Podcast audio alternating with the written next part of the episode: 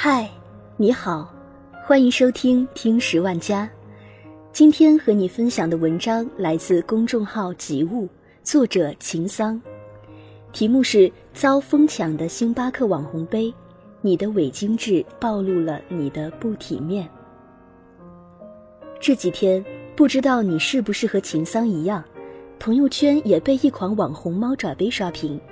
我在细问下才了解到。原来是星巴克最新推出的一款玻璃杯，萌萌的猫爪形状，好看的外表加上不俗的供货，使这款杯子迅速成为网红。一百九十九元的杯子甚至被炒到了一千二百元。更可笑的是，为了抢夺猫爪杯，有的人在店面直接大打出手，你推我搡之间，杯子陈列架撞翻，一名女子险些摔倒。人们蜂拥而至，场面混乱。那些所谓走在流行前线、追求精致生活的人，此时一个个洋相百出，没有任何教养体面可言。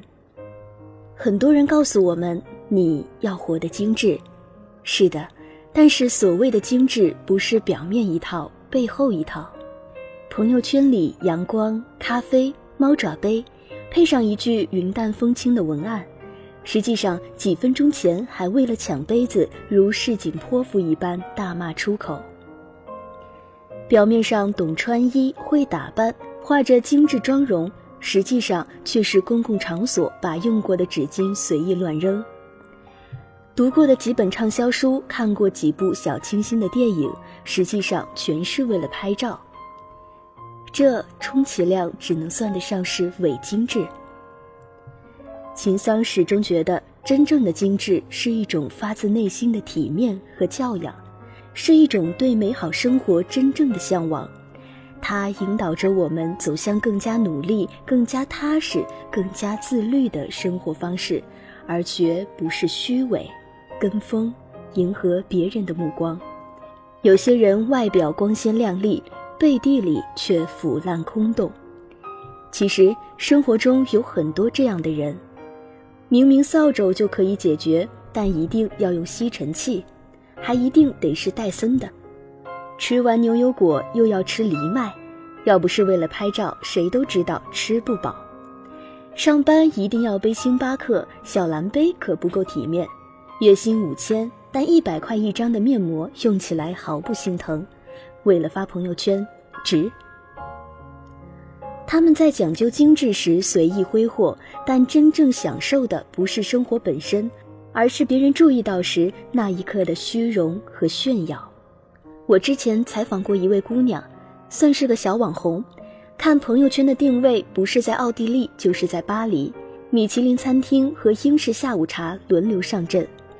但去过她家，这种完美的生活骤然崩裂，未换洗的衣服满地乱扔。沙发上有已经干掉的清洁面膜，几天前没吃完的外卖散发恶味，神情精致，背后的生活却一团糟。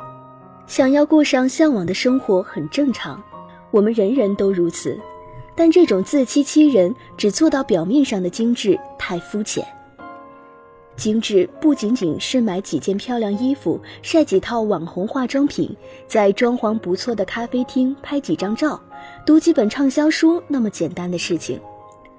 奥修著作里有句话：“优越感只不过是自卑感以倒立的姿态走路。”是的，那些被伪精致、光彩流离的外表所迷惑的年轻人，把物质等同于精致生活的全部，花掉了辛辛苦苦积蓄，却活成了一个表面绚烂的躯壳，内里依旧是空洞和自卑的本质。伪精致的背后是越来越难以控制的物欲。有件事，秦桑一直不明白，为什么会有人愿意花一千多块钱买一个爆款的玻璃水杯，并非匠人手作，也非独一无二。在《消费社会》一书中，让·鲍德里亚指出，人们购买物品不只是当做工具来使用，同时也是当做舒适和优越等要素来耍弄。最近。汇丰银行公布了一组数据：九零后人均负债十二点七九万元，而九零后总人口差不多有一点七一亿，负债总额竟超过了二十二万亿。然而，千禧一代正是被奢侈品绑架最厉害的一群人。看起来人人都很精致的背后，却被信用卡的账单拖得一地鸡毛。回家过年时，表妹和家里人闹翻了，超过六位数的信用卡账单压得她喘不过气，吃了几个月的泡面也无力偿还。无奈之下，她只好和家人一一坦白。护肤品换上了全套的海蓝之谜，限量版的包包让她眼红，最后就连睡衣都是四位数起。表妹振振有词地说：“人活得不精致，将就着有什么意思？”但这种单纯物质追求的精致，真的是精致吗？秦桑觉得这只不过是用金钱堆砌而成的虚荣感，为他人而活的伪精致罢了。盲目追求这种伪精致，让自己拥有短暂光鲜的外在，却让自己付出了无力偿还的代价。想要维持伪精致的假象。看起来风光一时，背后却是你偿还不起的代价。松浦弥太郎说过：“最好的用钱之道是把钱用在丰富个人体验和感受上。真正精致的生活不是虚假的体面，它只会让你的生活越来越好，不是将你的生活从乏味变得杂乱无章。真正的精致是把细碎的生活过得讲究。”李银河曾经说过：“精致的生活首先是清醒的，不是懵懂的，即意识到自身存在的；其次是平和的，不是不安的；再次是喜乐的，不是痛苦的。真正的精致不是外表的体面，而是一个人渗透进日常生活里的小小细节，是平淡日子里的小小讲究。”杨绛先生说：“我们曾如此期盼外界认可。”到最后才知道，世界是自己的，与他人毫无关系。